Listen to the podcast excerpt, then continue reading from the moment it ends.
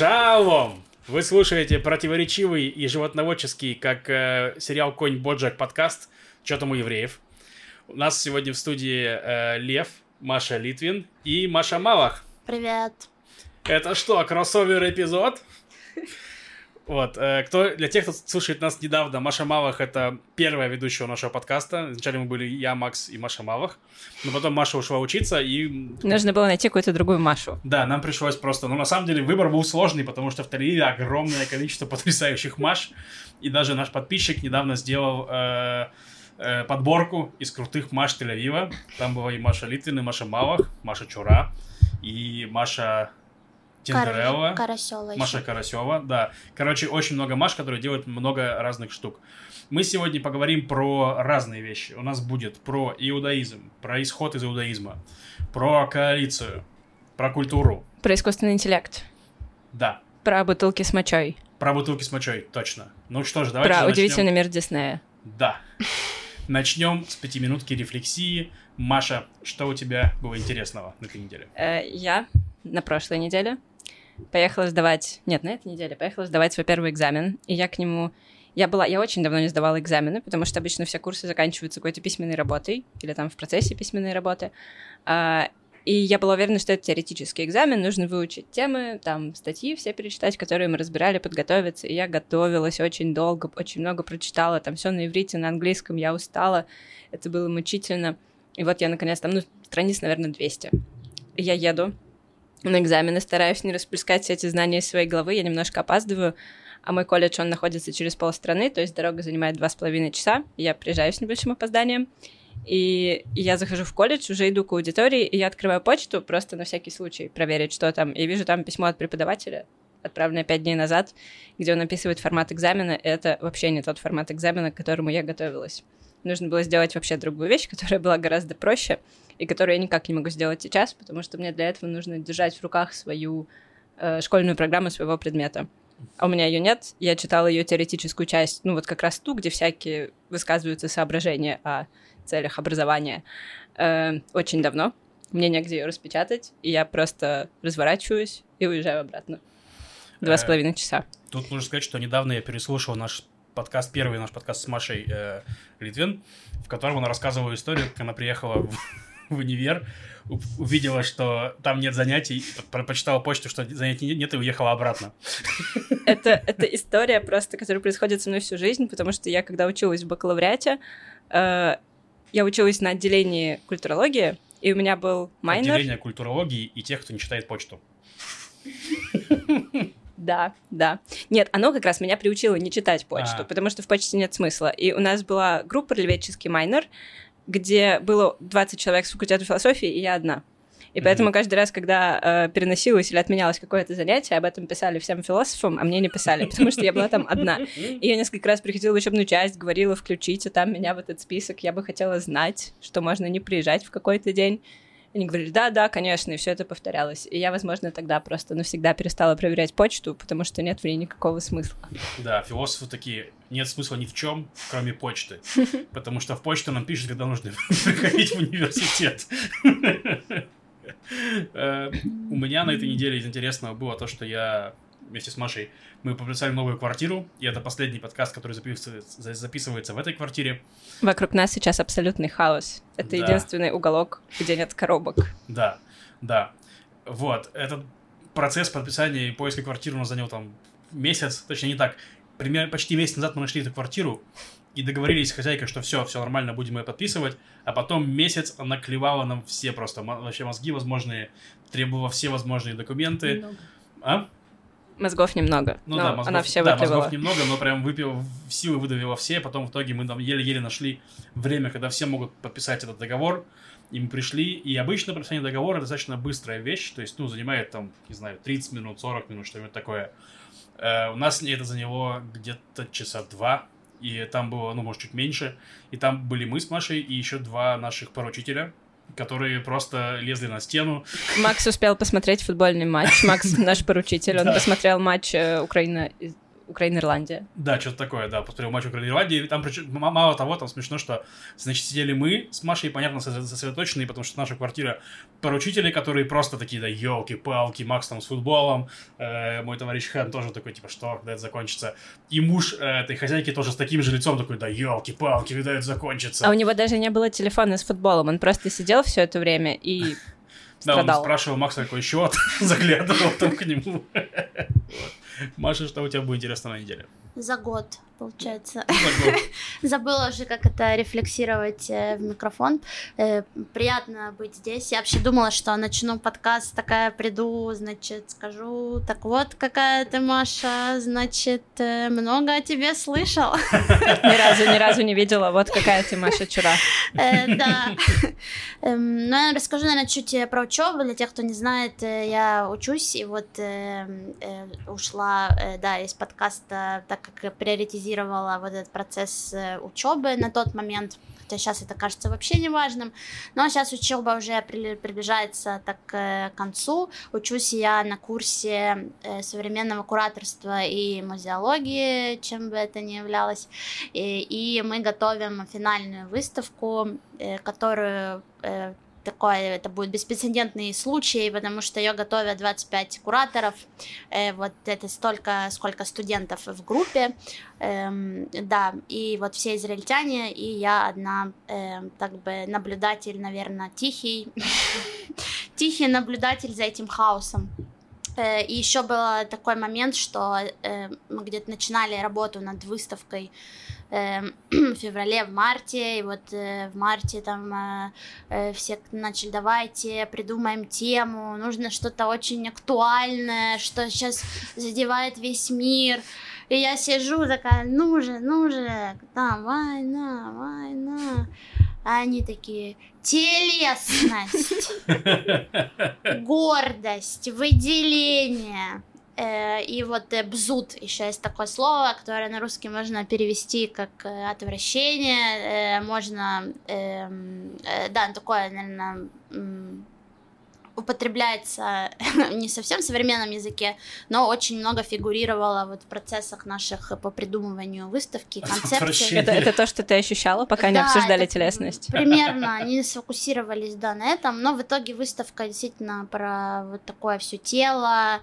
эм, телесность, отвращение, можно сказать, какой-то, ну, болезнь, эм, не общества, а человека. человека. И забавно, что, ну, мне кажется, отвращение реально что-то, что сейчас в мире происходит. это точно. А про телесность, это достаточно... Ну, я понимаю, почему, потому что если 25 человек, то что у них общего? У них у всех есть тело. Больше у них вряд ли есть что-то сильно Да, общее. на мозги никто не рассчитывает, э, конечно, ждать не приходится. Еще это все будет в музее Яфо. Эм, это музей Яфо Атика, э, называется музей старого Яфа. Э, и там тоже своя атмосфера, потому что туда постоянно залетают... Просто в музей, который на втором этаже залетают голуби, и они гадят вокруг. Вот и выделение. Да, я говорю, что это... И на это никто не обращает внимания, это как само собой э, разумеющееся. Э, и вообще э, даже знакомая вот рассказывала, что же общий Кира, что они делают свет в Яфо. И есть там тоже проблема огромная, что голуби гадят на вот эти плафоны для фонарей, и что они им постоянно предлагают решение, что есть там, ну, определенные какие-то... Ну, например, да, или... Э, да. И, и все постоянно отнекиваются, говорят, что ну давайте просто плафон плафон сделаем какой-то в полосочку, чтобы не так было видно говно на Цвета голубиного говна плафон просто сразу. Э, да, так что э, очень это забавный хаос на самом деле. Эм, я не знаю, насколько это э, вообще куда-то меня забросит по карьерной лестнице в искусство, о котором я мечтаю уже туда попасть и именно учусь там для этого. По сути, да, заплатила за это деньги как за такой самый дорогой альпан, наверное, подтянуть иврит и познакомиться с людьми, которые, может быть, помогут мне найти работу. Мне еще очень нравится и концепция что вы выпускаете 25 кураторов, которых потом нужно будет найти работу. То есть я не думаю, что есть столько работы для кураторов. Я помню, что когда у нас в университете у нас был юмористический клуб КБРД, и там была сценка э, трудоустройства на работу дифурщика. И он такой приходит и говорит, я дифурщик, устрой меня на работу. Он такой, что вы умеете делать? Он такой, я умею преподавать дифференциальные уравнения Слушай, если я устрою дифференциальное уравнение, мне через год нужно будет устроить 25 дифурщиков. Это мне не нужно. Это мне такое ощущение, что с кураторами такая же история может быть. Э, да, не исключено. Я еще не проверяла, но так как я и вот без этого курса искала работу, и не очень э, удача улыбнулась. Да, и с этим курсом сейчас все равно ищу, но еще не искала после. И, и будет еще стажировка на самом деле, но меня по, по старинке собираются отправить в музей Батьяма. Э, хотя было еще отличное тоже предложение, что мы обсуждали, вот что из Украины много раз это проходили, уяснили, все посочувствовали, все переживали, и потом говорят, что мы нашли тебе отличный проект для стажировки. Э, выставка про Пушкина. Блин. Э, ехали, ехали и приехали. Да. да. Наш друг Юра тоже из Украины, тоже не молчащий про это и поддерживающий самые разные украинские фонды э, тоже недавно рассказывала, что ему предложили тоже в каком-то спектакле поучаствовать, который что там тоже... Это не спектакль, это вечер, русский вечер. Русский вечер. Спонсор С ностальгическими Тифтам. песнями. Спонсор Тифтам. Да, Юра такой. Тифтам это такие э, русские магазины, суперы по Израилю. Ну, не русские, на самом деле, просто там работают много русскоязычных. И там русскоязычные продукты. И, русскоязычные Ну, иногда они реально с тобой разговаривают. Э, такие названия, они очень говорящие. Заходишь и пельмени тебе такие, давай, Маша, Маша, Мы сибирские! Бахну, бахни нас. Э, да. Э, плавненько хотим перейти немножко к блоку вообще, как ты живешь без нас. Вот, расскажи, Маш, чем ты сейчас занимаешься вообще, что как? Э, ну, фокус э, сместился, естественно, с э, февраля на многие проекты благотворительные для меня. И вот мы делаем выставки продажи искусства. Уже вот третью сейчас готовим. Она будет в Герцли, открытие 11 июля э, в такой культурный центр Тео. Это называется. Достаточно такая пафосная немножко площадка, но я думаю, что это не помешает такое внимание э, благотворительной выставке. Э, и э, сначала мы делали израильских украинских художников вместе, сейчас у нас вот третья выставка, она будет более с разработанной концепцией, и она будет только с украинскими художниками. Круто. которые находятся сейчас в Украине. То есть не изра... израильтяне, украинцы, а, а вот и ребята, которые творят и находятся сейчас угу. в э, условиях э, полномасштабного вторжения России. Эм, и еще я придумала себе параллельно такую борьбу с музеями, эм, она вся началась с того, что в рамках учебы, то есть я выпала э, сначала вторжение 24 февраля выпало немного вообще из жизни и всего, чего можно, учебы тоже. Mm-hmm. Эм, они сначала относились с пониманием и не трогали меня, потом э, закончили с этим делом и решили, что нужно меня тормошить и всячески вылавливать на учебу. Эм, и я просто таким роботическим э, методом ходила, куда надо было ходить. И вот мы, у нас был поход в музей Израиля, эм, встреча там с кураторами и всякое такое. Вот, и я потом просто ходила, смотрела, увидела знакомую картину эм, художницы Сони Делоне. И там была этикетка, и было написано, что Соня Делоне э, French artist, по-моему, там было написано Born Russia. И меня тогда так прям это... Эм, не знаю, меня прям весь мой организм упал просто в пятки в плане, что я не, не могу сказать, что я специалист огромный по художникам, которые из Украины, но я точно знаю, что э, Соня Делона, про которую я много читала, что она родилась в Украине. Причем это долго исследовалось, и были там, э, и не было документа, где она родилась, и были, велись еще всякие дискуссии. Но потом действительно нашли прям в архивах э, одесских нашли документ, э, который подтверждает вот эту запись, где она родилась. Я даже общалась с этим человеком. Э, и я, ну, то есть я думаю, раньше, наверное, к сожалению, думаю, что я бы такая бу-бу-бу побурчала бы, да она в Украине родилась, ну и все. А сейчас мне прям, я думаю, надо что-то с этим сделать. И пришла домой написала там э, такое отчаянное э, какое-то письмо в музей, и подписала еще так, я подписала Visitor Born Ukraine.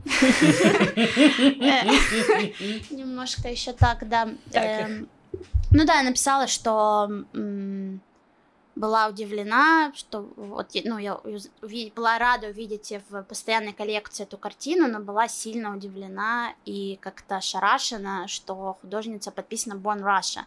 И понятно, что исторически, ну, это Russian Empire, тогда mm-hmm. Украина была в составе Российской империи, но э, либо так и писать, Э, либо, ну, потому что сейчас, естественно, Russia это для всех э, ну, пон- да, понятная да. страна. Это, я, как бы, это такая э, ленивая интерпретация, можно да. сказать, потому что все все понимают, но ну, уже так записано, зачем это исправлять, но как ну, кто бы... все все понимает? Далеко не все все понимают. Да, это кажется... ты все понимаешь, ну, да, и может все... быть. Да, ты права, все ты тоже. Те, кто, наверное, ну, интересуется. Дети израильтяне, они учат историю Израиля, причем половину по Торе да. и могут не знать, что такое холодная война, а знать, что такое Российская империя и где Украина и где Россия, это... Да, и... Ну да, я имею в виду, что вот музеи все так понимают. Ну да, мы просто как они объясняют, что пи- пи- когда мы пишем Russian, мы подразумеваем Russian Empire. Угу. Но так не работает. Да, да, да. эм, вот, и поэтому... Ну, можно было написать Одесса Russian Empire уже, хотя, хотя бы немножко лучше было бы. Э, ну, да, пишут э, в скобочках, пишут там Born Ukraine, в скобочках Russian Empire. И ну, где-то я да. видела Ancient Russian Empire, что ну, тоже не совсем корректно. Э, это империя русов, да, из которой потом возникла Римская империя, из которой возникла Вавилонская империя знаменитая. так пишут. Ancient? Да, Ancient Russian Empire. Эм, это как бы подразумевает, что есть и современная империя. Ну, это мы видим сейчас все вместе. Да. Да, и я написала туда письмо, это все тоже очень долго там как-то э, проверялось и так далее, но в итоге это было исправлено. Даже сейчас кто-то, кто знает, там присылали мне э, этикетку, э, потому что я не была после этого случая, то есть они мне написали, и да, прислали там всякие, что мы исправили на сайте и так далее. Э, и, естественно, начала дальше исследовать это дело вообще, как обстоят mm-hmm. дела в других музеях по миру уже. И, конечно, обнаружила, что там очень много работы у всех нас. Э, написала в МЕД, это огромный музей в Нью-Йорке, эм, продолжила эту всю историю, эм, и там эм, тоже вела с ними такой разговор, и они тоже исправили это все дело, и при этом сказали, что мы еще решили заодно проверить других художников, которые у нас представлены именно ну, на корректности вот этого написания, mm-hmm. и еще исправили и вернули как-то вот эту родину, э, да, другим худож... семи художникам. Прикольно. Эм, да, многие... Э, да, были такие комментарии, что это какая-то машинная возня, как это помогает Украине выиграть войну э, и э, всякое такое.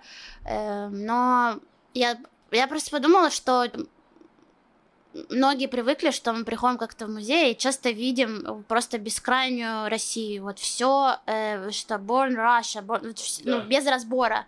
Э, и это абсолютно недопустимо уже, да и всегда. Э, э, и хочется, чтобы это просто исправлялось, потому что ведет это именно к культурной апроприации украинского наследия, чего совсем нельзя позволять тоже. Ну, да. И Помимо война... донатов э, на ЗСУ. Угу. Война ведется же больше, чем на одном уровне. Мы говорили как раз в прошлый раз и про язык, как происходит русификация каждый раз, да, ну как не в первый раз сейчас. Э, и вот эта принадлежность, ну то есть один из аргументов, я перестала стучать по столу, стала стучать по чашке. Да. Один из аргументов, правда, да, российского. Да, это слышно. Просто вдруг никто не заметил, я решила признаться всем. Это наш джемсейшн. Да, да. Так вот, Новый ведь один... Не, нам, нам, нам там в комментариях, мне, я, я в прошлом выпуске тоже на, на Машу зыркал, чтобы она не била по столу, потому что я слышу это в наушниках, она сидит без наушников и не слышит, и мне в комментарии написали, Лев, там, перестань, значит, Машу третировать, ничего не слышно. Э, я говорю, потому что ничего не слышно, Сколько я что, перестану Машу третировать? Во-первых, это, а. Маши в подкасте всегда были только для этого, я пыталась бороться, но... Ушла. Ну, я, я подняла это знамя, да. я стараюсь. Так вот, вам не слышно, как Маша бьет по столу, потому что Максим это матерясь вырезает на монтаже. Вот и все все. Так вот, я все-таки договорю. Э, один из верно аргументов, которыми российское правительство оправдывает вторжение, то, что украинцы не нация. Как вообще, что такое нация? Как она возникает? Как возникает нация? Это же все нации выдуманный в каком-то смысле конструкт. Что все люди соглашаются, что вот у них есть общий язык, у них есть, возникает общая национальная литература в каком-то веке, как правило, в 16-м, плюс-минус везде на Западе свои писатели, свои художники, и, ну, разумеется, если мы будем... Ну, то есть это такой вопрос важный. Угу. Ну, я об этом же, то есть, я как э, очень легко обвинять страны, что у них нет своей культуры. Да. Культура, если мы приходим в музей и видим художников, э, большинство born Russia, хотя Мгм. если начать с этим разбираться и задавать вопросы или просто проверять э, источники, ну и плюс, типа, многие знают художников, да, и, и как-то это с, этим взаимодействовать, то тогда кажется, что на самом деле музей и какие-то экспозиции это не совсем э, российское достояние, то есть далеко не российское Да. достояние, а просто э, вот э, э, ис- историческая недостоверность, ну и просто э, ну, лень глобально э, исправить и дописать эти вещи, потому что раньше, возможно, это не представлялось важным, к сожалению. И опять же, как я и сказала, что раньше э, я бы тоже, скорее всего, ну, себе бы там или друзьям бы сказала, побурчала, но вряд ли бы я принимала какие-то действия, чтобы это исправить. И я не была бы уверена точно, что это вообще возможно, что я могу Да. написать здравую какую-то по фактам заметку. Но это действительно э, не новость, это просто э, в музее-то с этим соглашаются, что это действительно написано неправильно. То есть э, Да. они не начинают там э, говорить нет. Он русский! Э, да, э, поэтому я это скорее призываю, что людей в, в зоне их интересов, потому что, ну, естественно, искусство это моя какая-то первоначальная с- сфера интереса и деятельности, э, и уверена, что у каждых людей есть какая-то своя, и что, надо, как э, Маша, ты говоришь, что вот какой-то фронт, да, и, и война на разных уровнях, э, оказывается, что можно э, постепенно менять эти вещи, даже написав э, мейл, что даже для меня стало открытием в какой-то степени. Нет, очень клевый проект, мне очень нравится. Маша в сторис про него много рассказывает, э, именно как «Возвращение Родины». «Возвращение», как, как правильно? Так, так ты называешь его? Я его никак не назвала. А, Но у меня было написано Born Russia, перечеркнута э, стрелочка Born Ukraine. У меня... Не-не-не, там у тебя был прям новый, там, или я где-то читал про именно «Возвращение Родины», или как так. Короче, мне нравится. Подписывайтесь на Машин Инстаграм, ссылку мы добавим в описании обязательно. И вот Он очень классный. Да, да, Маша реально Спасибо. очень много туда этих самых сил вкладывает именно, вот. Э, да, а я как раз хотел сказать, что, ну, правильно ты говоришь, война очень много обнажила, то есть реально видишь это вот эти вот культурные поползновения неприятные совершенно, ну и хочется с ними что-то делать, вот, потому что это оправдание насилия и убийств э, некими интересами русского мира, где от русского мира есть только язык, по сути, и думаешь, да елки-палки, может, и перестать по-русски говорить? Ну, просто недавно, например, была такая новость, раз мы переходим к новостям постепенно. Новость была, что э, Россия, значит, возмутилась э, э, притеснением православных в Иерусалиме. Вот. И как бы, ну, я умом понимаю, что до российского вторжения в Израиль много пройдет времени, то есть, скажем так. Но базово это то же самое, и мне это не нравится. Это в тот же день было на параллельной пресс-конференции с Лавровым, или вот э, когда он заявлял про э, корни Гитлера, вот это знаменитое его исследование, э, э, свежее. Не, это был, мне кажется, где-то месяц было. назад Лавров, а Захарова была недавно, Да, Мгм. да, пару Вот. дней назад. Да, да, это ну, прям реально напрягаешься, ре- реально напрягаешься. То есть, как будто бы, когда раньше я жил там в России, и люди там в Украине напрягались, там, на, на каких-то темах думаешь, да чего вы паритесь, елки-палки. Сейчас я понимаю, чего вы паритесь, и я с вами в этом. Ну, даже на самом деле в вот иногда выступаю тоже на благотворительных э, концертах стендапа, да, где э, эм, украинский, потому что я сейчас считаюсь украинским комиком. В кои-то веке я кем-то стала. Эм, Да, и э, многие рефлексируют, конечно же, на э, тему войны, так как э, на моем курсе по кураторству нельзя рефлексировать об этом, то в Можно стендапе... Да, в стендапе можно. Иногда тоже говорят комментарии, что может не надо про войну, зачем про политику. Эм, с таким я тоже сталкивалась. эм. Ну, я так скажу. Вот на мероприятиях Ялы мы говорим про политику и будем говорить про политику, и не стесняемся этого. И в целом каждый раз, когда даже когда ведущий ведет вечером, все равно, ну, я лично я стараюсь каждый раз напомнить про то, что идет война, чтобы люди вообще не заб- не забывали, потому что не хочется вы- вы- выкидывать ее из контекста. Это самое подозрительное, что Функция смеха в обществе, то, как мы смеемся и над чем мы смеемся, это один из очень важных способов для любого общества определить, что нормально, а что ненормально. Да, я просто думаю, что нормально для людей, которые вот ожидают, то есть э, ожидают, что вот они сейчас приедут, да, в Израиль, пойдут на русскоязычный стендап и наконец-то просто отвлекутся, да, от того, что происходит, и, и что люди там будут рассказывать про что, там, Про тещу. про кабанов, Вместо женщины на прививки. кухне. Да. Э, да. э, стендап вроде всегда отражал э, что, что происходит мной внутри. Ну, то, что и- болит. Да. Ну, это так, просто ремарка. Есть, у нас есть новое чем мочеиспускание. Эм, Да, это на самом Маша деле... отвечает за них. Здравствуйте, Маша. Здравствуйте, здравствуйте. Сегодня у нас э, в новостях мочеиспускания. На самом деле новости трудового права. Лев, это так называется, трудовое право. Новости о забастовке водителей автобусов, которые проходят, проходила сейчас на этой неделе. Э, И они, ну, как и учителя, как и медсестры и врачи, они протестуют против не самых лучших условий труда, несправедливых, потому что у них очень большие смены, часто им приходится брать двойные смены, чтобы получить достойную зарплату в итоге, и э, им приходится часто писать в бутылку. Как геймерам, но геймеры как бы они сами выбирают это, да, когда они не отходят от компа и бутылку рядом ставят, а водители они не выбирают, у них Звучит просто так, нет, как они кайфуют от этого. нет опции. Ну, геймеры сами так решили. А вот водители страдают. в целом. Геймеры, они играют дальнобойщиков, и чтобы, понимаешь, чтобы погрузиться в контекст, они писают бутылку. Да. Вот, и водители, они на этот протест, в частности, взяли с собой бутылки с мочой. э, и Смешно, что они я- хранили. А ты бы что делал? Нет, ты слушай, это высказывание, это Ну высказывание. Я такую фразу прочитала в одной из новостных статей об этом. Там написано «Моча достигла души».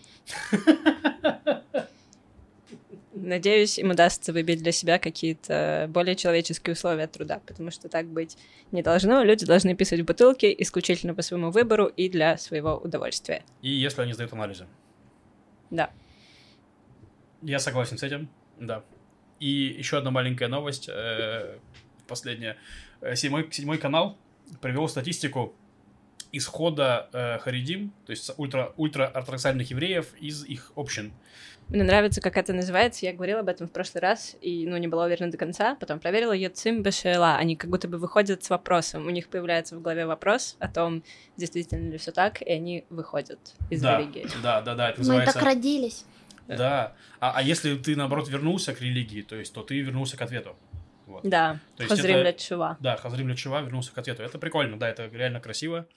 Да, Э, я помню, у нас в Ольпане, кстати, был парень, который, он показывал свои фотографии в Америке, был прям такой религиозный еврей в шляпе там с пейсами. А Он был уже без шляпы, без пейсов и даже кипуж не носил. И он, ну, просто у нас был урок, мы разговорились, и он рассказал свою историю, ну, как бы реально, как интересно, жил, жил, жил, жил, жил. И я говорю, а чё, почему? Он говорит, ну, типа, у меня, у меня появился интерес к женщинам, и я не смог себе объявить, объяснить, почему вот то правильно то, что они, если вот, ну, типа, что чувство к женщине, у меня, ну, у меня девушка появилась, как бы, что как будто ему, ему не казалось, что то, что он испытывает, это грех, и что это нужно до, до свадьбы. Ну, короче, вот у него так, такие были эти. Так это... А, до свадьбы. Ну, в смысле, он э, не понимал, почему вот это все нужно... Почему надо жениться? Да, да. Вот, в итоге... Потому что как раз, ну, э, иудаизм ничего не имеет против чувства к женщине и Нет, его он, он имел в физического... виду...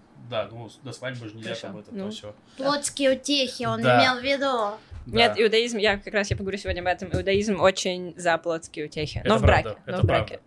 Да, вот. И по статистике из э, харидимных общин выходят э, в год 2% человек, из литваков это чуть менее такие харидимы 3%. Харидим, но это самые ортодоксальные, самые Да, закрытые да, общины. Хасиды 2%, литваки 3%, сефарды 8,5%, религиозные сионисты э, 20%. Это поселенцы. Да.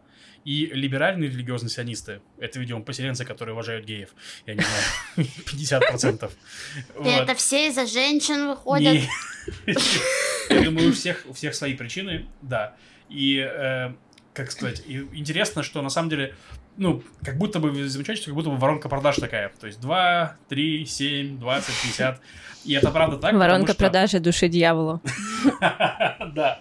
У них просто, у них реально, когда у тебя возникают вопросы, тебя переводят в более либеральную ешиву.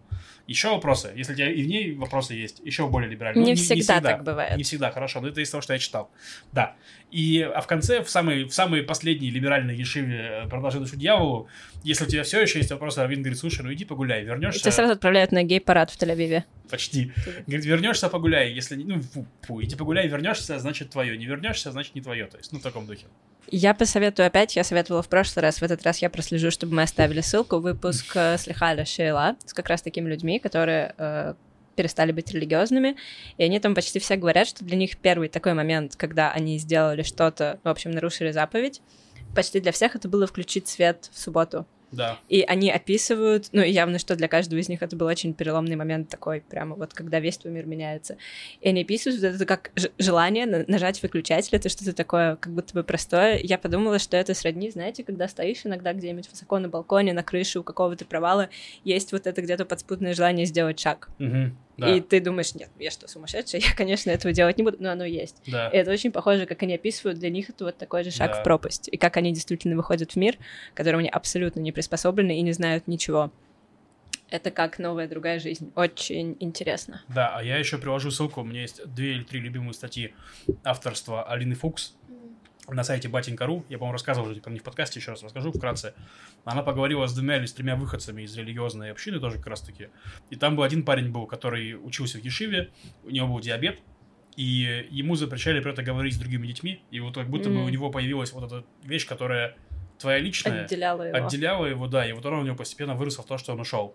Хм. И тоже у него была, была история, как он э, при- приехал в Тель-Авив, и, значит, э, у него появилась девушка, они попытались заняться сексом, и он нечаянно, в пятницу они пытались заняться сексом, он нечаянно ногой выключил э, светильник, и офигел вообще, остановился, и она такая, что случилось? Он такой, я это, там электричество выключил, что?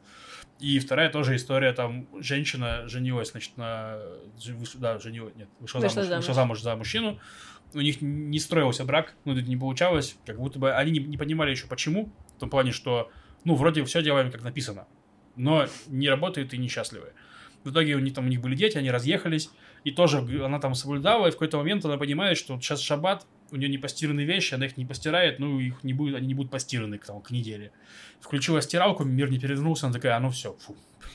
Вот. Такая, короче, история. В общем, очень интересно, на самом деле, это как бы, это все, мне, мне лично очень интересно, я считаю, что если человек, кор- короче, короче, я в этом плане за свободу. То есть, если человек хочет э, быть религиозным, то нужно, чтобы у него были возможности быть религиозным. Если он хочет уйти, нужно, чтобы у него были возможности уйти и жить тоже нормальной жизнью. Вот. Такие дела. Общем, интересно. Вот, что у тебя, Маш, какие интересные новости про иудаизм ты нам подготовила? У меня есть три. Три новости Вау. про иудаизм. Одна короткая, две подлиннее. Но посмотрим, как пойдет. Э, В общем, вы, возможно, слышали, читали, была, было обсуждение на этой неделе. Эм, Инженер в компании Google, который занимался э, разработкой чат-бота, из- Мгм. ну, как, как это назвать правильно? Нейросеть. Нейросети, которая... Это не нейросеть чат-бот, а нейросеть, которая производит чат-боты. То есть это такой мега-мета-чат-бот. И он много с ней... Да. Да. Э, Действительно, он употребляет там этот термин как сознание роя, как это роевой разум. М. как называется правильно? Не знаю. Ну, мне кажется... с- Э, ну. Улей, вот в да, последний да, раз разум я Улья. видела это в серии «Любовь, смерть и роботы». Вот, там действительно это как будто бы серия любви, смерти роботов, только на самом деле. Э, И он опубликовал, он попытался доказать, что э, ее зовут Лямбда, L-A-M-D-A. Он попытался доказать, что она разумна, что у нее есть душа на основе своих договоров с ней, потребовал от Гугла, чтобы ей предоставили адвоката, и каждый раз у нее вежливо спрашивали перед тем, как с ней вести какой-то э, разговор. Google сказал, отправляйся в оплачиваемый отпуск. И э,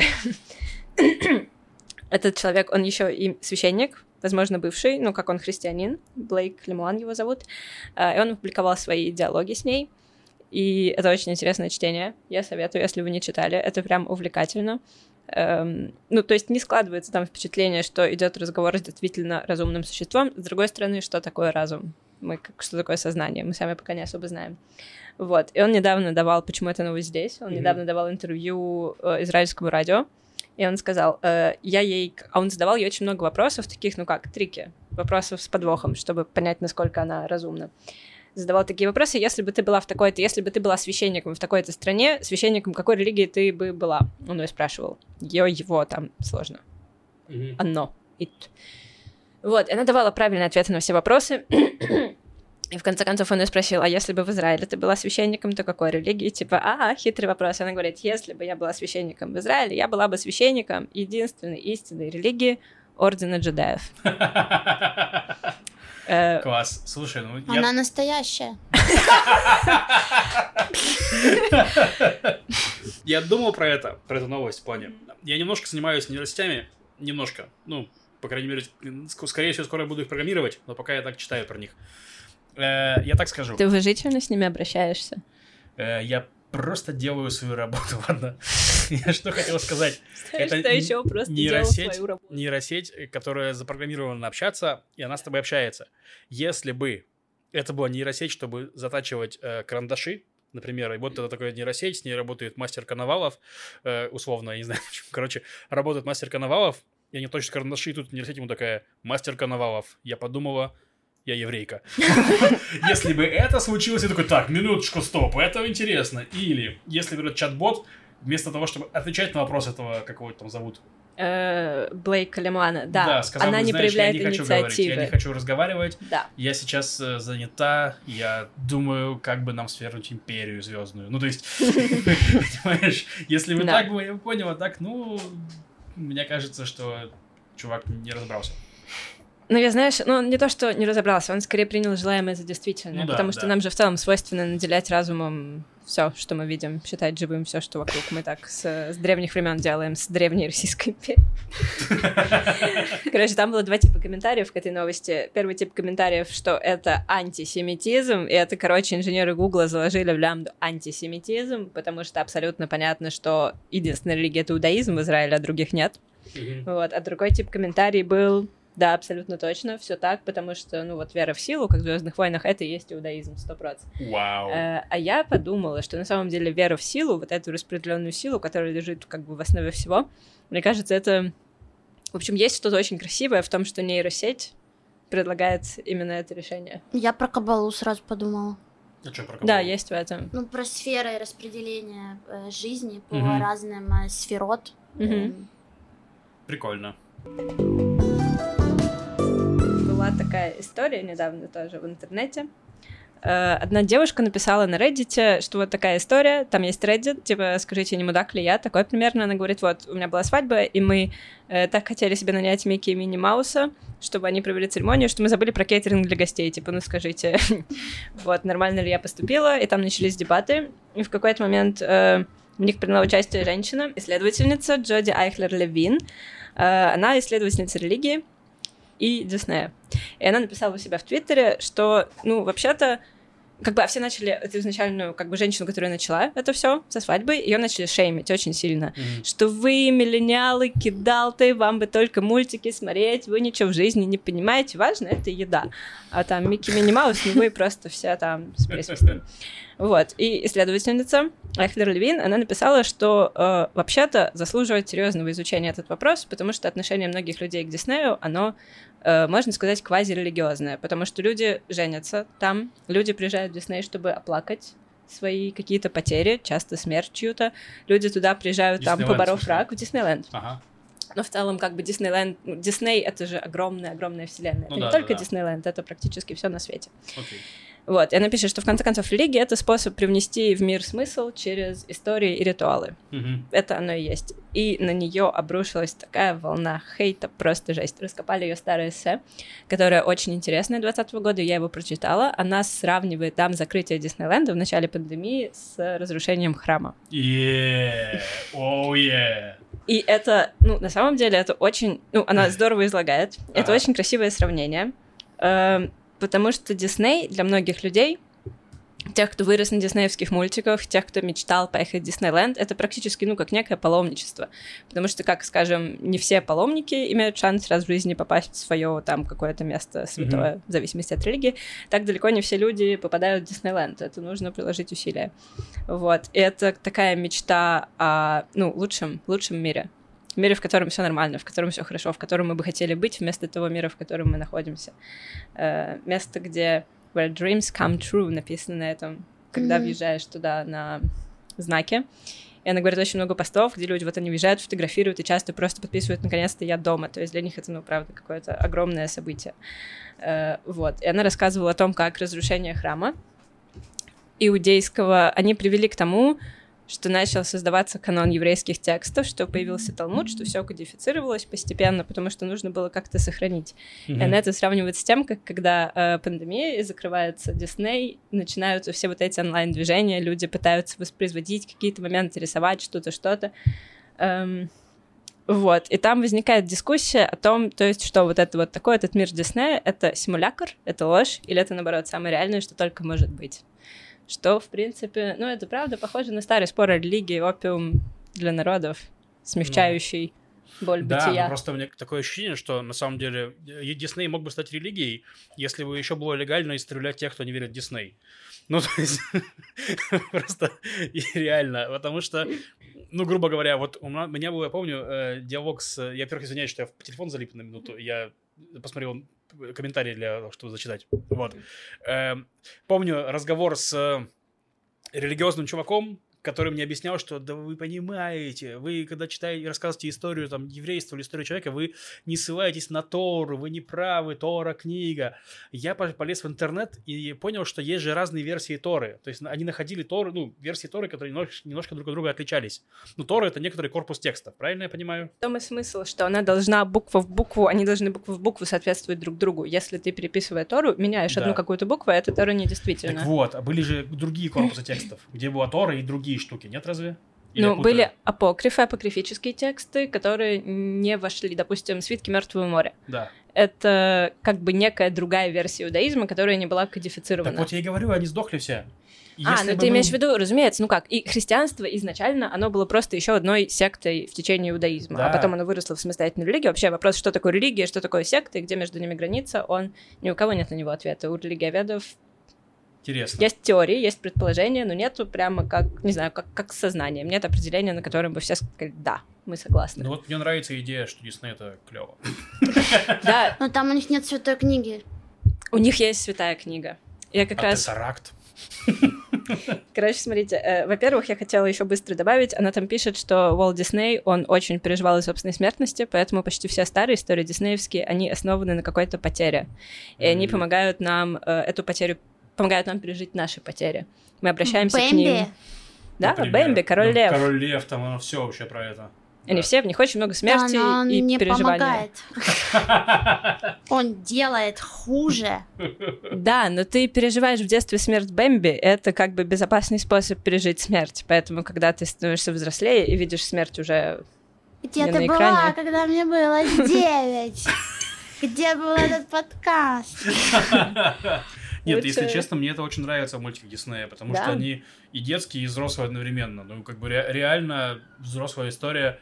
И я вот не знаю, я не знаю, вот в современных мультиках есть столько смерти, как было в мультиках Диснея.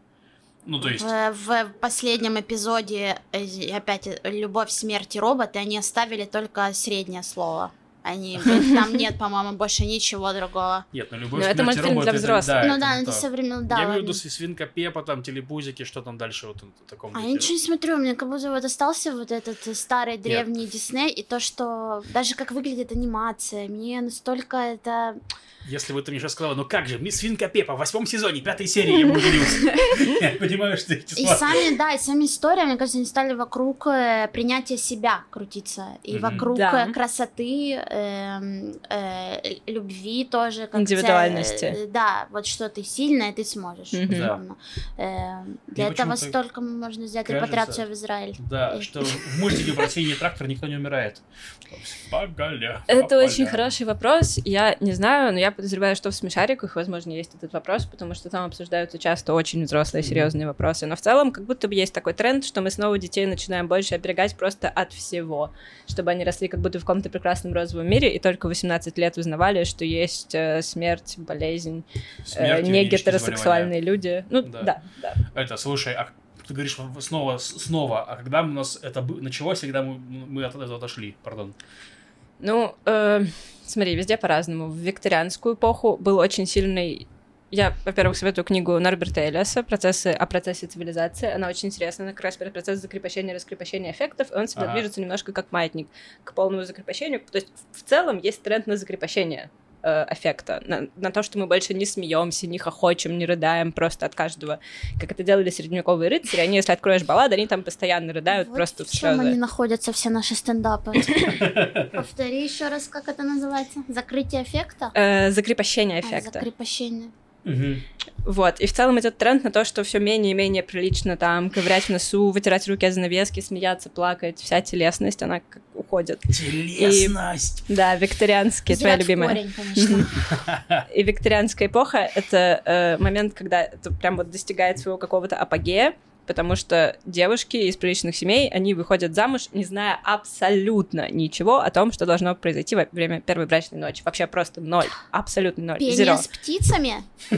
Да, да, абсолютно. При этом мужчины в это время ходят в бордели, бордели подпольные, в борделях женщины, дети, мальчики, девочки, то есть существует вот это Блин.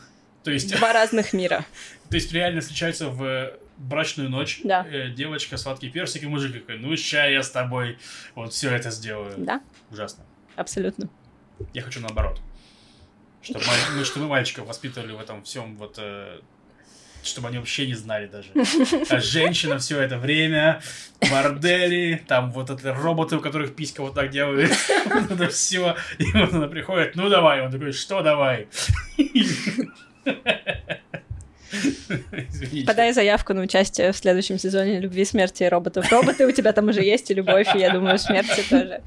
Эм, Да. Так вот, возвращаясь к вопросу о каноне, э, значит, Джоди Ахлер Левин, Левин, Левин, она там проводит такое сравнение, что э, как Талмуд, устный еврейский канон, он же очень он постоянно комментирует комментирует сам себя и возвращается сам к себе, так и канон Диснея. Он постоянно как бы новые мультфильмы комментирует старые мультфильмы. Там Ага. есть очень много таких инсайдерских вещей. А я еще подумала о той вещи, о которой, помнишь, Лева, я говорила пару недель назад, что э, вот эти все каноны популярной культуры, из которых там 80% это Дисней сейчас, Ага. потому что и Звездные войны, и Стартрек, по-моему, тоже частично, и много чего еще. Это они для нас выполняют ту роль, какую для людей раньше выполняла Библия или греческая мифология, или, допустим, в Советском Союзе книги Стругацких. То есть есть какой-то определенный канон, э, к которому мы все принадлежим.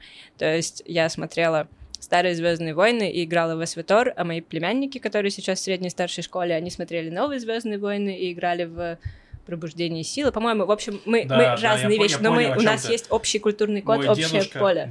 Давай. Дедушки, дедушки, значит, читали, чит- читали Борис, Аркадия Бориса Стругацких, так? А их внуки мастурбируют на твиттер Светы Стругацкой. Абсолютно. Именно об этом речь.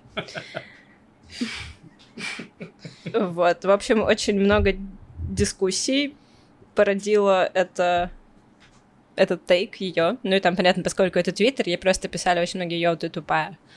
Ам, ну и религиоведы тоже такие «О, нам нужно изучить, что такое религия. Думали ли мы, что наш религиоведческий Твиттер будет обсуждать Дисней?»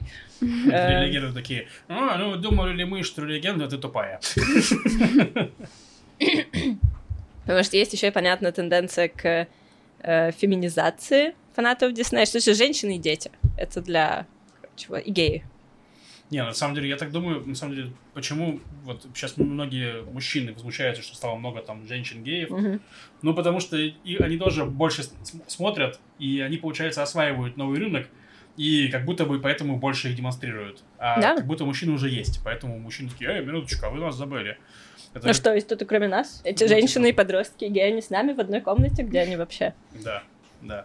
Так, ну что, давай, антисемитизм. любимый. Да, сейчас вы думали, вот это была лекция. Нет, вот сейчас будет настоящая лекция. Эм, Я начну с новости. Новость такая. Встречалось вам слово юдензау когда-нибудь? Нет. Это такой специфический вид эм, барельефа, изображения, э, стопроцентно антисемитского, где нарисована свинья, а вокруг нее разные евреи, которые э, или сосут ее в имя, или заглядывают ей под хвост, или еще там какие-то с ней делают вещи. Э, Распространено практически исключительно... Распространено в Хайфе. Ладно, я поясню, если кто не знает. У нас в Хайфе реально проблема с дикими кабанами. Вот, их там очень много. И, скорее всего, если вы побудете в Хайфе несколько дней, вы рано или поздно столкнетесь с кабаном или с И кабанихой. сможете заглянуть ему под хвост. Да, Прости, Маш. Но мы, в принципе, не советуем повторять это. Да. Так вот, исключительно в Германии это распространено, это их фишечка. И эм, один из самых известных таких барельефов, он расположен в церкви, связанной с именем Мартина Лютера. Я уже забыла, потому что я готовила новость две или три недели назад, то ли он там проповедовал, по-моему, да, он там проповедовал. То есть, погоди, погоди, это прямо на церковном барельефе евреи заглядывают в свинью? Да. Господи. Да, погоди, я сейчас больше тебе расскажу. Так. э, вам, всем. Значит, э, и там этот барельеф, и очень возмутился им один житель, говорит, снимите. Пошел в суд. Э, такой сначала он пошел в обычный суд, ему сказали, нет, не снимем. Это наследие культуры. Там вообще-то рядом стоит внизу табличка, которая все объясняет, и в которой мы извиняемся. Born. Табличку Да. да. Правда, стоит табличка, ее поставили в 50-летие, 50-летний юбилей «Хрустальной ночи». Там э, все извинения, переосмысления. А, Его не удовлетворил ответ суда. Он отправился в земской суд в 2019 году. Земской суд сказал ему нет, мы не будем убирать барельеф, все отрефлексировано. Он не успокоился и пошел в Верховный суд, в, короче, в Федеральную судебную палату. Он обратился, то есть этот процесс тянется уже года четыре, и вот Мгм. на днях она вынесла решение и сказала нет, мы не уберем эту свинью. Надо было просто в Твиттер написать. Не, ну если честно, я понимаю немцев. Но все-таки реально, если это у них есть табличка, они про это везде говорят. Да, Ну, мы про это тоже говорили много. Но это прям очень интересная тема лично для меня. То есть, ну, вообще, вот, потому что культура реально устаревает просто каким-то космическим темпом, и тебе при- приходится объяснять, почему это было смешно и почему сейчас это выглядит так кончено. Но если мы это уничтожаем, то мы просто обрекаем себя потом Да. снова через 50 лет начать рисовать свиней, которым евреи заглядывают под хвост. Да. Нужно свои ошибки сохранять, вешать их на стенку в рамке. Я пошла почитать побольше про эту традицию Едензау. Эм, узнала очень много вещей. Я просто изучила историю антисемитизма. Такой большой значительный период. Э, Прошу прощения, Маша, у меня это... Вот я за Да. неделю, значит, я там писал договор, работал. Маша изучила историю антисемитизма. Так. Я изучила ее сегодня за один час, да, пока я готовилась к подкасту. До этого я, допустим, собирала коробки с нашими вещами, готовилась к экзамену, готовила уроки, что-то еще делала. Да нет, я же... Ладно. Я, в смысле, восхищаюсь... э, Видишь, здесь больше унижают Машу, он восхищается. Я восхищаюсь э, Да, и он извиняется уже, то, что в телефон посмотрел. Я вообще, глобальностью. когда я уходила, как бы... Я говорила просто в пространство, и Лю, Максим, Лев сидели в телефонах. И удивлялись, почему я не сижу в телефоне. Они тебя там ждали просто все это Я время. восхищался глобальности твоих устремлений. Спасибо, Вот и все. спасибо. Так вот, прости. Э, так вот, средние века язык очень символический, аллегорический у всего, потому что люди не читают. Читают только монахи, но и монахи тоже очень любят всякие символы, аллегории. Если где-то в средние века нарисовано какое-то животное, скорее всего, это не просто животное, оно что-то символизирует. Э, и поэтому свинья часто символизировала еврея, потому что свинья — животное грязное, а христиане евреев не очень любили. Еврей — аутсайдер. А евреи свиньи не очень любили. Да, это, это добавляет еще один слой к этому э, оскорблению. Это Ага. такое, как торт многослойный. Да, как торт из говна, многослойное оскорбление. Эм, Значит, свинья животное грязное, она валяется в грязи, это очевидно всем, не только монахам. У монахов, на самом деле, было много вариантов. Они иногда, значит, еврея символизировал. Я подготовила просто tag yourself, как можно изобразить еврея. Значит, э, может его символизировать кролик, потому что кролики очень много занимаются сексом, как евреи. Евреи просто, ну вот... э, то есть все, что противоположно тому, каким должен быть добрый христианин в средние века, оно все приписывалось евреям. Такая инверсия. Э, сова могла изображать еврея. Мне кажется, это скорее приятно, но им еще рисовали специально такие длинные носы совы. Э, Нет, мне нравится, как ты проводишь реапроприацию, но сова, потому что она в темноте летает и не видит цвета истинной веры. А, Значит, дальше, кроме того, гиена, потому что гиена, как было известно с древних времен, с времен Аристотеля, способна менять свой пол по желанию, как все евреи. И кроме Ёлки-палки, того, Опять-таки, королев заиграл новыми красками. Да, я тоже подумала про короля льва, я знаю только этих гиен. кроме того, она пожирает трупы. А, ну тут все логично, да. Абсолютно. Мантикора тоже, она пожирает людей. В принципе, приятно, да, мантикора уже, ну что-то такое. Ну да, это что-то Это четвертого ранга существо в Героях Меча и Магии, по-моему, Да, или пятого. пятого Такое, даже, да. да. Э, Скорпион, потому что он обманчивый, такой э, маленький засранец, он так как бы дружелюбным притворяется, а потом отравляет тебя своими ядовитыми речами. Кто видел дружелюбного скорпиона? Вы чего издеваетесь надо мной? Вы бы какое, как- каким животным вы бы хотели быть? Совой. Я тоже совой. А, из этого списка? В принципе, можно обсудить вообще. Эм, Кроликом. Кроликом. Кролики приятные, очень мягкие на ощупь. И трахаться. Да. Э, Ну ладно. вот, но все эти изображения, они были только в монашеской литературе для монахов, потому что обычный крестьянин, он бы увидел скорпиона, вообще бы не понял ничего, или там мантикору. А свинья — это абсолютно понятный наглядный пример. Эм, вот. И Раз мы изначально... все смотрим в блокнот. Смотрите, тут у меня есть слова «ест какахи», я вам показываю те самые интересные места. Э, Короче говоря, изначально эти барельефы изображения свиней, а их ну, как бы много разных, у них общий мотив свинья, и там евреи в этих шапочках своих еврейских средневековых специальных, которые были до желтых звезд, э, они или сосут ее в имя, или они там с ней обнимаются, или они ее пытаются поцеловать под хвост. А это, э, ну, опять же, очень символически можно сказать, прост... ну, непростая. Нет, не буду говорить, что она простая. Ну, в общем, это известный ход средневековой культуры. Культуре считалось, что ведьмы там целуют под хвост черного кота А, на своих сатанинских шабашах. мгм. А евреи тоже иногда кота, возможно, козла, но вот иногда и свинью, свиноматку. Так. Юдензау, зау — это свиноматка такая. Э, вот, изначально это изображалось внутри церкви, где, знаете, как бы, ну, такие вот э, добродетели и пороки. Чтобы ты пришел и наглядно все увидел. Вот они добродетели, вот они пороки. Там, где пороки, там евреи. Чтобы ты как бы знал, кто чужой, кого Мгм. э, бить и громить, как только будет неурожайный год. Вот, а потом э, со временем, то есть ближе к концу средних веков, эти изображения, они становятся более популярными. Они начинают размещаться не внутри церкви, в каком-то контексте моралите, где их увидят только христиане, а снаружи, как вот этот вот, из-за которого шел спор, э, и просто на воротах где-нибудь, и на, э, на домах, просто частные люди такие, ага, свинья, я еврей, под хвост заглядывает, хочу себе это, чтобы на окошке было снаружи. Так. На игральных картах, на каких-то памфлетах, то есть это становится нацелено на всех, из этого исчезает какой-то моральный вот этот христианский контекст, остается просто, что вот оно чужак, давайте его бить. Мгм. И часто есть изображение, я думаю, мы его покажем, если это возможно. Вот Макс порадуется. Э, Там просто все вместе. Там, значит, вот эта картина Юдензау, заглядывают под хвост свинье, сосут, э, значит, ее в имя, и рядом сидит, э, выглядит как мужчина, но это женщина, рядом сидит женщина на козле, очевидно, ведьма, а сверху, сверху изображен распятый мальчик. Оу, е, тот самый Потому что мальчик. тот самый распятый мальчик, который в 2014 год попал через... Кстати, он у Достоевского был, он в «Братьев Карамазовых» пересказывается абсолютно этот же миф. Это Да, да, миф, э, который, из которого берет начало история Кровавого Навета, Да. погромов во многом. Э, было несколько таких историй. Допустим, был мальчик вот этот вот Симон из города Трента. В 1475 году он пропал. Его искали, маленький двухлетний. Его нашли евреи, и, ну, как бы такие вот, ну, нашли его тело. И сразу поставили об этом власти в известность, и власти такие, о,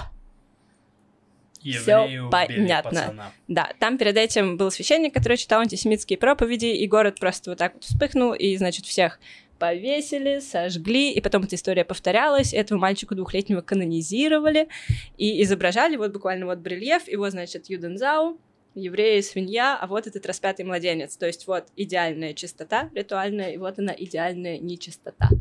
Эти проклятые чужаки евреи. Вот, было очень популярно, потом это переняли э, англичане в 18-19 веке, когда евреи пытались эмансипироваться, знаете, да, вот до того, как начался сионистский движ, и немножко параллельно ему, э, было такое довольно популярное течение еврейское, они думали, ладно, мы будем, короче, мы откладываем Тору, Мгм. мы будем как нормальные цивилизованные европейцы, мы такие же, как вы. Вот, англичане как раз приняли эту фишку с Юдензау и начали рисовать э, евреев, как они пытаются эмансипироваться и есть свинью, и там были такие картинки, где они все время едят неправильную часть свиньи или пытаются съесть свинью заживо или целуют ее вместо того, чтобы съесть, потому что, ну, евреи очень глупые. То есть это капец, это так- такое странное унижение, типа, что вы пытаетесь быть как мы и есть свинью, да вы, вы даже свинью есть не умеете, тупые евреи. Лохи, лохи, лохи. Да. Да, в общем, э, Ну, история... кстати, я хотел сказать, что история, получается, государства Израиль завязана на историю попытки этой самой, какого, э, ассимиляции. Потому что там же как раз история, что э, казнили еврейского французского гвардейца, по-моему, да, Дрейфуса, если не ошибаюсь, или я путаю его имя. Было дело Дрейфуса. Вот, было дело Дрейфуса. Это, короче, чувак, который решил ассимилироваться, еврейский, э, служил на фран- Мгм. французской этой В армии. В армии, да. Его, значит, что-то там обвиняли. И Его решили обвинили в шпионаже, по-моему. Да, его казни- Абсолютно Да, бездоказательно. бездоказательно его казнили, толпа кричала «Смерть еврею!» И на это смотрел Теодор Герцель и такой «Да, кажется, ассимиляция не удалась. Нужно сваливать отсюда». Вот. Примерно так. Исторически, мне кажется, проблема этого в том, что евреи, древние евреи, пока они жили в Израиле, они были земледельцы. И они очень любили свою землю. А потом, как только их оттуда выгнали, они начали жить в изгнании. Я не знаю, если честно, ничего особо про сефардов, но ашкеназы, европейские евреи, они бы куда ни приходили, им не разрешали там быть земледельцами. Говор- Им говорили, что вот земледельцами будут люди, которые здесь родились, говорят на нашем языке, исповедуют нашу религию, а вы занимаетесь чем хотите, то есть э, ремеслами, ростовщичеством и врачебным делом, больше ничем. То есть евреи, они и сами немного отделяли себя от общества, потому что сохраняли религию и язык, Мгм. и их еще насильно отделяли от общества, потому что было, ну, как несколько профессий Да, да. доступных. А ростовщик, понятно, это тот, на кого всегда направлена народная ненависть. И врач очень часто, как в Советском Союзе было дело врачей убийц, у- убийц, очень много было таких историй в средние века с евреями. Например, еще медицина была похуже. Интересно, может, было. Пошу- пошутим Давайте пошутим теперь, Да. пожалуйста. Я Как- не подготовила а как, шутку. Как, как шутить про антисемитизм?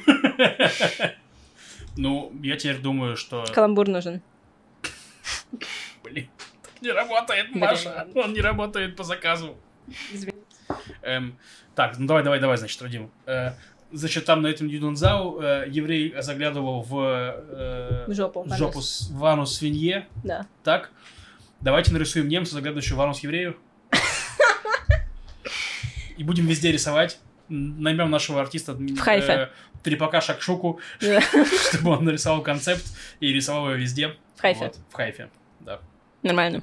Вот. Все, мы справились. Ладно. Э, э, У нас теперь есть Маша э, Малах в студии. И есть забытая рубрика «Мин- «Пятиминутка культуры». Вот, Маша, расскажи, что есть интересного про культуру. Да, ностальгический блог для тех, кто меня помнит. Культурка, просто пару анонсов буквально, которые у меня эм, возникли в мыслях, когда я шла сюда. Эм, Да, вот две выставки, про которые я упоминала в начале. Первая, это которая вот после учебы моей открытие. Вот 25 кураторов, помните, это все гениальная концепция э, в музее Старого Яфа, да, с 7 июля, 7 июля открытие в 7 часов вечера и до 17 июля, если я чуть не ошибаюсь. А, и наша выставка, которая благотворительная в Герцли, откроется 11 июля. Эм, тоже эм, со всякими э, мероприятиями и присутствием одного куратора.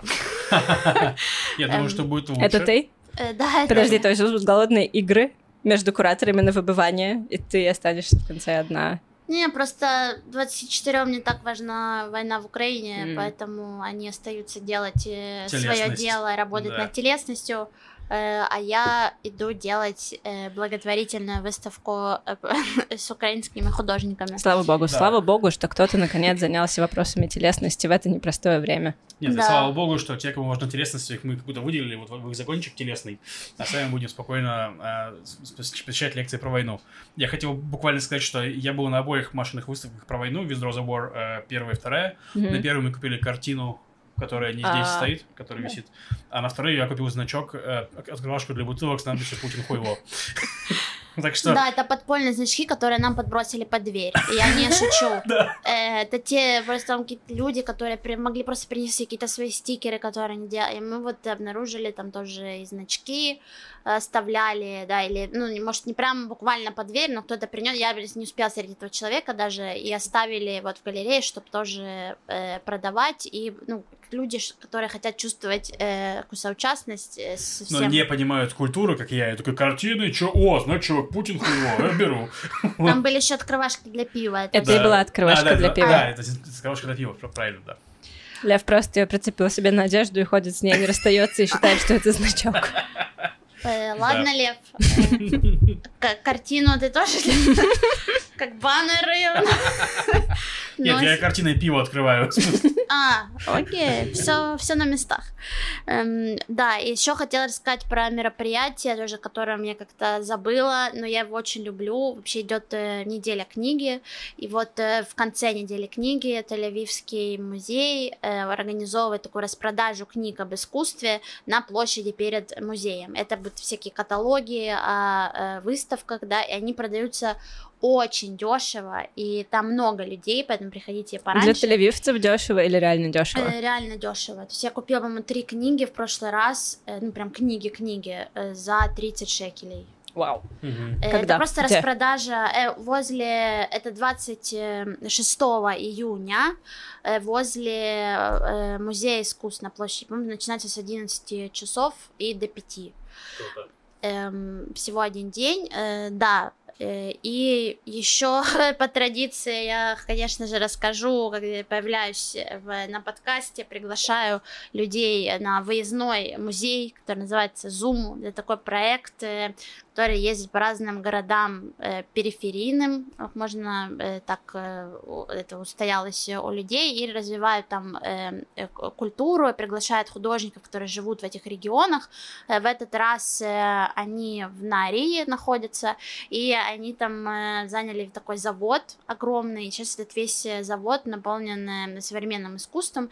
И я, кстати, проверяла, для кого это важно, у кого нет машины, например, эм, что от, от поезда, от станции поезда, это вообще в пешей доступности, то есть удобно, можно спокойно приехать на поезде и дойти до этого завода. И просто почитайте проект Zoom. Мне кажется, очень важно то, что они делают э, в разрезе э, культуры и искусства в Израиле. И А там есть, Маш, там есть что-нибудь на тему телесности? Э, я надеюсь, иначе зачем туда ехать, э, правильно?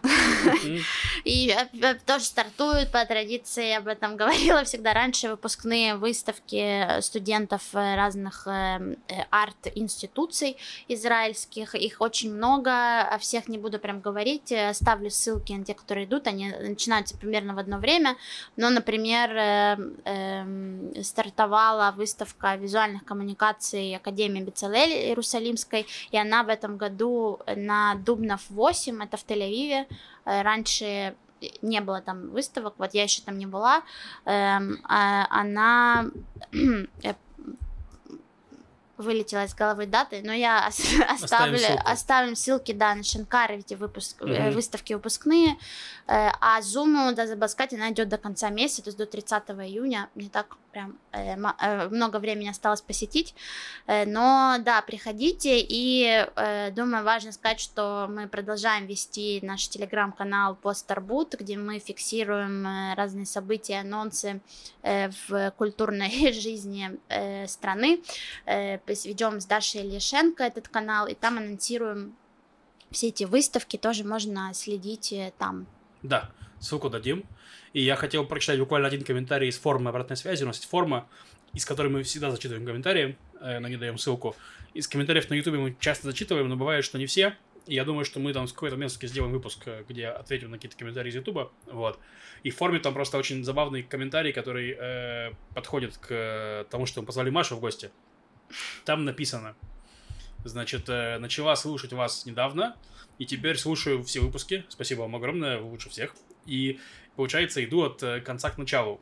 И, э, значит, комментатор, комментат, не знаю, как сказать, грустит, что скоро, получается, она говорит, «По- потому что я слышу, понимаю, что скоро из выпуска пропадет Маша Литвин, потому что, Литвин, потому что, ну, в м- с Машей мы начали писаться там полгода назад, получается. Я, как Янус Плуэктович, существую в обратном направлении. Да, да. Это, чтобы, это шутка, чтобы поняли мои родители.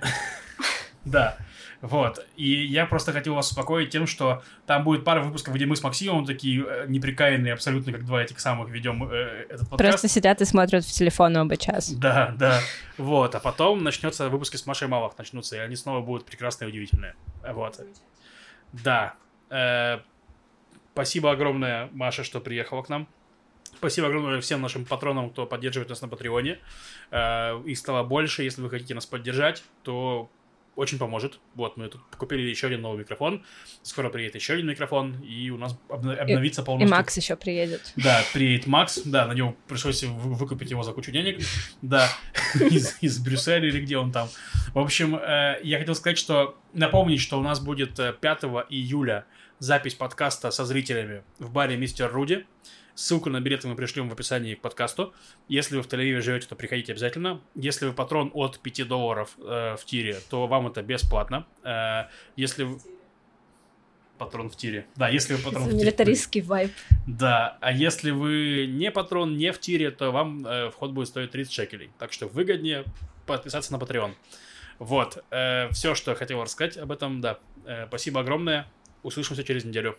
Пока. Спасибо. Пока. Пока.